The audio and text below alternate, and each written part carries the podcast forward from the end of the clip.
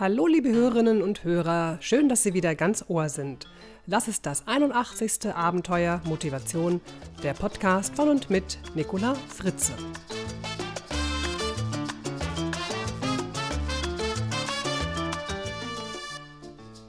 Unser Thema heute, wie bekommen Chefs ihr Fett weg? Vor einiger Zeit las ich, dass 58 Prozent der Führungskräfte in Deutschland Übergewicht haben. Jeder Zehnte gilt sogar als fettleibig. Diese Zahlen haben mich ehrlich gesagt ganz schön erschreckt. Denn ich gehe davon aus, dass es diesen Führungskräften nicht an Wissen über die richtige Ernährung fehlt, was in anderen sozialen Schichten vielleicht eher der Fall ist. Und Führungskräfte sind immer auch Stück weit Vorbild, nicht nur für ihre eigenen Mitarbeiter. Ja, also, wie bekommen die deutschen Chefs ihr Fett weg? Dazu sprach ich mit Maren Scheible, Ernährungsberaterin und Mentalcoach.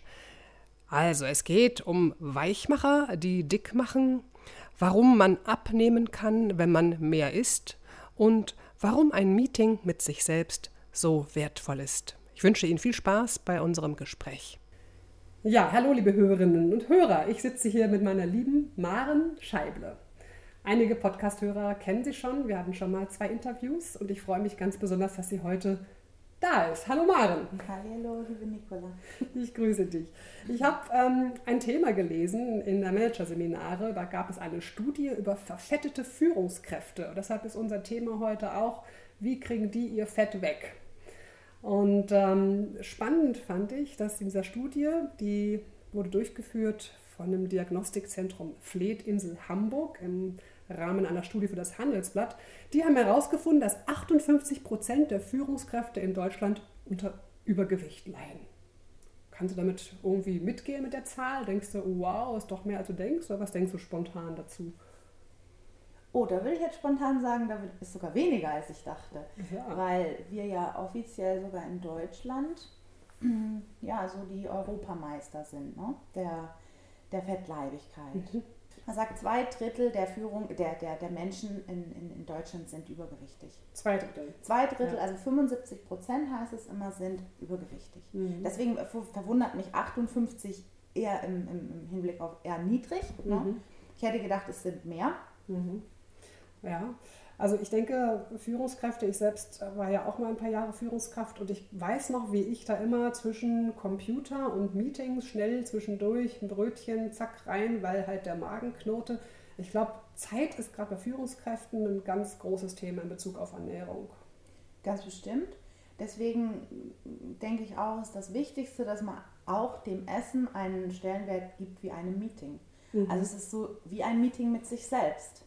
Mhm. Es ist eine Frage von, wie wichtig nehme ich mich und die Frage, wie viel Energie ich am Tag habe. Ja, Denn das, was ich esse und eben auch die Wertigkeit dessen, was ich esse, bestimmt die Kraft, die Vitalität und die Konzentrationsfähigkeit am Tag. ja, es ist erschreckend, wie sehr man sich sich selbst und seine eigenen Belange und Bedürfnisse zurücksteckt ne? und sagt jetzt schnell rein damit und gleich wieder ins Meeting und sich selbst komplett vergisst und plötzlich alles wichtiger ist, das Meeting, der Kunde, der Chef, die Mitarbeiter, alles ist wichtiger, als dass ich jetzt Energie kriege in einer Form von gesunder Ernährung zum Beispiel. Genau, und wir wissen, für jedes Meeting, was einigermaßen vorbereitet ist, steigt irgendwie der Erfolg. Und genau so wäre das auch bei einem Meeting für sich selbst, wo man sich sagt, mein Meeting für mich selbst ist Essen, hoffentlich morgens, mittags, abends. Und auch da braucht es eine gewisse Form der Vorbereitung. Das erleichtert enorm ähm, ja, das, den Moment, ja, weil in dem Moment, wenn ich nämlich schon Hunger habe und unter diesem Stresspotenzial entscheide, ja, wissen wir alle, dass die Entscheidungen in der Regel schlechter sind, die wir treffen. Also das eine ist, ich brauche Zeit, ich sollte ein Meeting mit mir selbst vereinbaren. Das finde ich eine schöne, schöne Idee an der Stelle.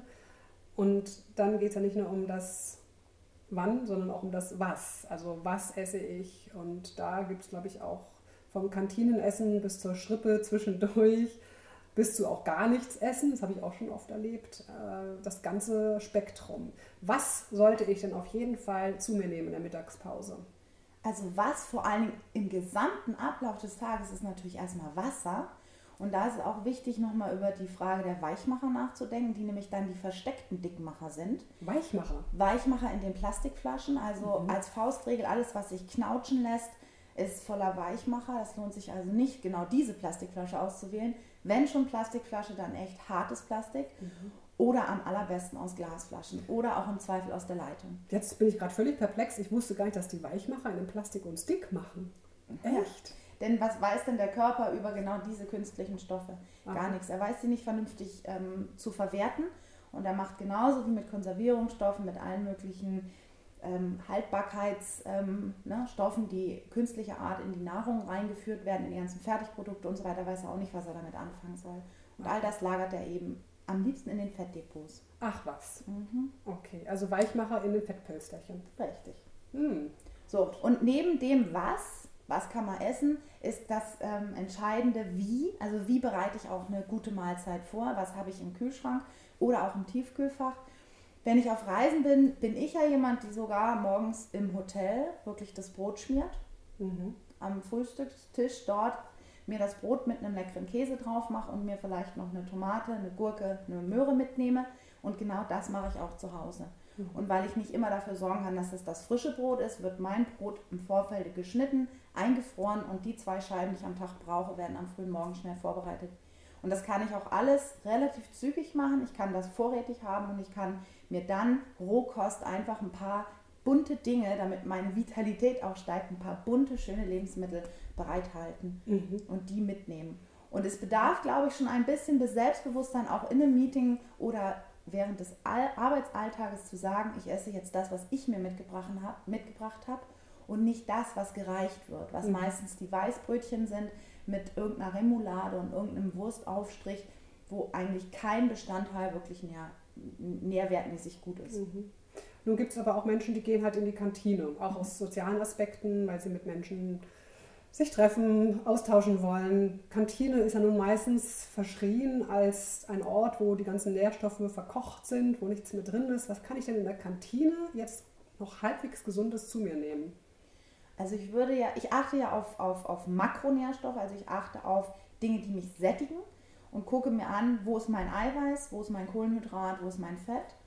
Und zum Glück haben mittlerweile immer mehr Kantinen ja echt gute Salatbars. Mhm. Also würde ich an einem, an, einer, an einem Salatbar, da würde ich mir in irgendeiner Form einen Salat plus vielleicht irgendeinen Käse und äh, ein gutes Öl mhm. auf den Salat machen. Und dann gucken, wenn ich noch was Warmes essen möchte, dass ich einen guten Eiweißanteil habe. Fleisch, Fisch, was immer. Um, und zusätzlich ein Gemüse nehme. Und ob das mhm. Gemüse nun möglicherweise verkocht ist, das ist noch die zweite Instanz aber immerhin ja, ein bisschen von dem Gemüse. Und bei den Soßen wäre ich ein bisschen vorsichtiger. Also nicht ganz so viel von den Soßen, mhm. möglicherweise separat ähm, nehmen oder neben das Gericht sozusagen auf den Teller tun, damit es einfach, damit ich es dosieren kann, so wie es für mich gut ist und nicht, dass mhm. meine äh, Lebensmittel schon schwimmen in der Soße. Mhm. Ja. ja, das Thema Ernährung im Unternehmen ist ja eigentlich auch ein ganz brisantes Thema, wenn wir wissen, welche gesundheitlichen Folgen damit auch verbunden sind. Ne? Also wir wissen ja, Fettleibigkeit ist sehr verbunden mit, mit, Bluthochdruck, mit Cholesterinspiegel und natürlich dann auch Kreislauf. Und da weißt du viel besser Bescheid. Ich weiß nicht, was noch alles. Also eigentlich sollte ja jedes Unternehmen doch ein sehr starkes Interesse daran haben, seinen Mitarbeitern A, genug Zeit einzuräumen und B, auch das richtige Essen zur Verfügung zu stellen, um eben die Krankheitsquote auch niedrig zu halten. Du bist ja auch in Unternehmen unterwegs als Beraterin, als Ernährungsberaterin. Da kommen wir gleich nochmal zu dir am Ende. Was ist denn deine Erfahrung? Spürst du eine Entwicklung in Unternehmen? Verändert sich da ein Bewusstsein? Was erfährst du dort? Ja, also mein Empfinden ist schon, dass die Unternehmen mittlerweile mit dem betrieblichen Gesundheitsmanagement einen echten Fokus drauf legen und sagen, ja, wir müssen uns auch über das ähm, gesundheitliche allgemein und auch im Besonderen um die Ernährung der Mitarbeiter kümmern. Man weiß, dass ein Krankheitstag eines Mitarbeiters ähm, das Unternehmen gute 500 Euro am Tag kostet. Und wenn man sich dann die Frage stellt, ob es sich nicht doch lohnen könnte, in auch zum Beispiel einen Ernährungsplan, einen individuellen eines Mitarbeiters zu investieren, ist es etwas, was man auch sehr gut verargumentieren kann von einem Chef. Weil bevor der Mitarbeiter einen weiteren Tag krank ist, kann er sich einmal präventiv auch über Ernährung Gedanken machen, da möglicherweise unterstützt durch die Firma mhm. auch investieren und deutlich entspannter durch den Arbeitsalltag gehen. Mhm. weil ja auch die Frage des Stresses eben immer eine große Rolle spielt und das Gute ist ja, in dem Moment, wo ich ausgewogen ernährt bin, kann ich mit Stress jeder Art völlig anders umgehen. Mhm. Das ist ein, oft ein, ein, ein, ein Fehlschluss, dass mir eben auch gerade Führungskräfte sagen, oh nee, ich habe so viel Stress, ich habe so viel um die Ohren, ich kann mich jetzt nicht noch um die Ernährung kümmern. Ja. Und dann muss ich immer sagen, aber genau deshalb, weil sie so viel Stress haben, lohnt es sich sozusagen die Basis zu legen. Morgens, mittags, abends ein Meeting mit sich selbst, eine vernünftige Mahlzeit sozusagen vorzubereiten, die auch zu sich zu nehmen und sehr entspannt durch die fünf Stunden dazwischen mhm. zu gehen und da alle Konfrontationen, was auch immer der Joballtag mit sich bringt, ganz locker und entspannt mhm. ähm, denen zu begegnen. Was ich auch häufig in Unternehmen beobachte, sind so die Leckerlis. Also sei es die in der Teeküche, sei es die im Großraumbüro, wo dann verschiedene Leckereien, also Süßigkeiten rumstehen, die auch manchmal als Motivation gelten sollen, was ich ganz schrecklich finde. Da, also gut, und da habe ich jetzt immer häufiger erlebt, dass die Schokoladen und Gummibärchen und was da auch immer langsam dem Obstkorb weichen. Was finde ich eine tolle Entwicklung und ich wünsche mir, dass das eigentlich immer mehr um sich greift. Also Obst oder auch Gemüsesticks mit ein bisschen Soße dabei, die man dann tunken kann. Das finde ich eine tolle Idee. Das ist auch sicherlich eine deutlich bessere Entwicklung. Ähm, wobei man eben auch beim Obst immer ein bisschen Acht geben darf. Gell? Weil das Obst ist natürlich auch, da ist Fruchtzucker drin, da ist auch Glucose drin. Und den Anteil weiß man je nachdem nicht so ganz genau als Laie. Woher soll man das auch im Detail wissen? Ist auch nicht wichtig. Wichtiger ist eher die Dosis, da einfach auf morgens, mittags, abends ein Obst für sich ungefähr als, als, als Faustformel zu haben. Und in Bezug auf die Leckerla, Leckerla, Leckereien oder wie man es nennen mag, die Kekse, die immer in den Meetings gereicht werden mhm. und so mhm. weiter. Da sage ich, da braucht es den Autopilot, der muss an sein. Und zwar, mhm. der Autopilot sagt eindeutig, ich nehme keinen Keks. Mhm. Weil wenn ich anfange, bin ich drin, mhm. dann mache ich mit.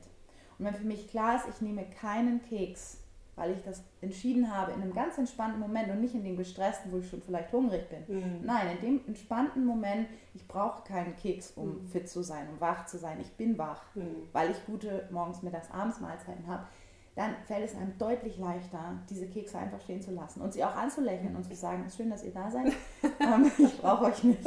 Ich bin auch so glücklich. Ja, genau. Und dann greife ich in meine Tupperdose, wo die Möhre drin ist. ja, oder vielleicht greifst du in dem Moment halt zu gar nichts, weil du auch ja. mal eine gute Pause verträgst. Also, ja.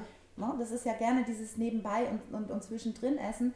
Da brauchen wir üblicherweise gar nichts. Fünf Stunden Pause sagst du, glaube ich, immer, ne? Halte ich für sinnvoll. Da kann gute Fettverbrennung stattfinden, da kann der Körper gut entspannen, da kann Stoffwechsel stattfinden und da findet übrigens die Fettverbrennung statt. Also hm. das ist schon hm. der Punkt. Ja. Hm. Nun hat man dieser Studie noch gesagt, es wurden also hier insgesamt ähm, 10.000 Routineuntersuchungen durchgeführt bei den Führungskräften und das waren 80 Prozent Männer. Nun gibt es hier so diese Frage, die aufgeworfen wird, wenn also mehr Frauen in die Führungsriegen aufsteigen, könnte es sein, dass der Gesundheitszustand unserer Führungskräfte in Deutschland sich verbessert. Was ist deine Erfahrung, Frauen und Fettleibigkeit oder auch mehr Bewusstsein für Gesundheit? Würdest du das unterschreiben? Leider sagt eine andere Statistik was anderes. Also da mhm. heißt es, dass die Frauen noch etwas fettleibiger sind als die Männer.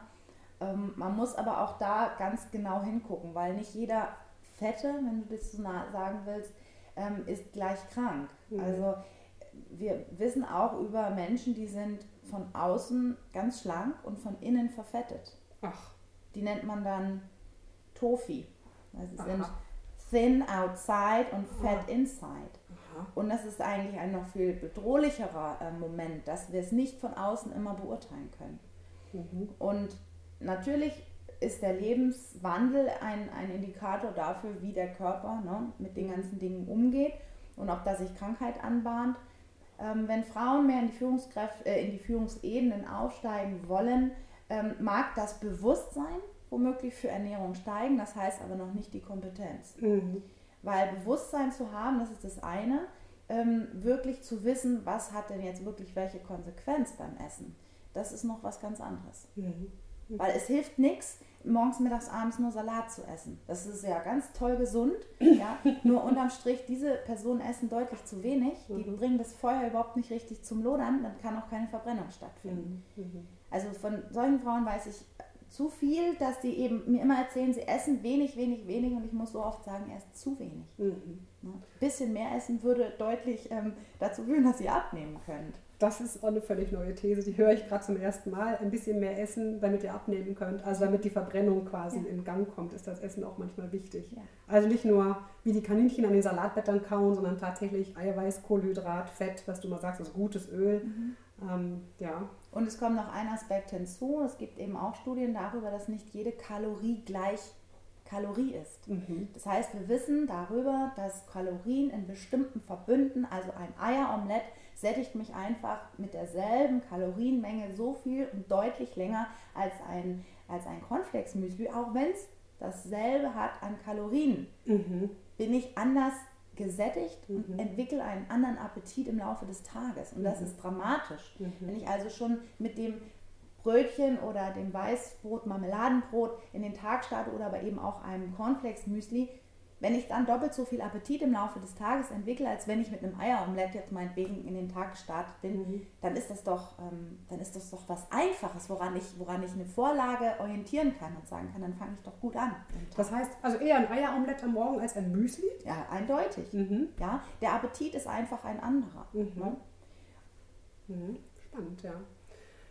Cornflakes-Müsli meinst du jetzt ähm, schon normales Müsli, wo diese Cornflakes noch drin sind oder sprichst du jetzt nur von Cornflakes? Ich spreche von Cornflakes mit Milch. Ah, ne? okay. Ne? Und ähm, im mhm. Vergleich dazu, das wurde auch noch als, als, als mittlere Instanz das Vollkornmüsli. Ja, wurde okay. auch noch untersucht und da ist der Appetit, äh, die Appetitsteigerung zum Eieromelett nur 50 Prozent mehr Kalorien am Tag, okay. ja, aber bei den Cornflakes eben wirklich 80 Prozent mehr. 80 Prozent, okay, die sind ja auch meistens gezuckert, ne, diese aber Cornflakes. Wie? Natürlich. Ja, klar, und wenn ich so viel Zucker dann am Morgen schon zu mir nehme, dann ist es klar, dass ich noch mehr Hunger habe. Ja. Apropos Hunger, wir essen jetzt auch gleich was. Leckeres, ich freue mich schon.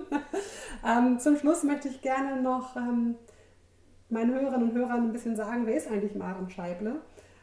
Auch wenn sie dich vielleicht schon mal gehört haben, dass du mal sagst, was machst du, was ist deine Berufung? Hm. Und wo findet man dich im großen Netz? Ja, hm. also natürlich findet man mich unter www.m-arena.de. Man findet mich auch auf Facebook unter M-Arena, wobei der Suchbegriff Maren A. Scheible ist. Mhm. Und privat findet man mich unter Maren Andrea Scheible auch auf Facebook. Und zusätzlich bin ich in Göppingen vor Ort mit einem Büro als Ernährungsberaterin und Mentalcoach tätig. Und das finde ich nämlich gerade die spannende Kombination, die du anbietest, die es, glaube ich, nicht häufig gibt, dass die Kompetenz für die Ernährungsberatung mit der Kompetenz des Mentaltrainings, Mentalcoachings verbunden wird, weil es hängt ja ganz eng miteinander zusammen. Es nutzt ja nichts, wenn ich einfach sage, ich will mich so ernähren, sondern ich muss ja in meinem Geist, in meiner mentalen Haltung etwas verändern. Ja, Ernährung beginnt im Kopf. Ich danke dir, liebe Maren, und jetzt gehen wir Pizza essen. Danke. Auf geht's. Jetzt noch ein kurzer Hinweis in eigener Sache. Falls Sie meinen neuen Videopodcast noch nicht kennen, dann geben Sie bei YouTube doch einfach mal Fritze Talk ein und erfahren Sie, was zum Beispiel Gummistiefel mit Motivation zu tun haben. Machen Sie es gut, Ihre Nicola Fritze. Mehr Informationen über mich und meine Vorträge finden Sie auf www.nicolafritze.de.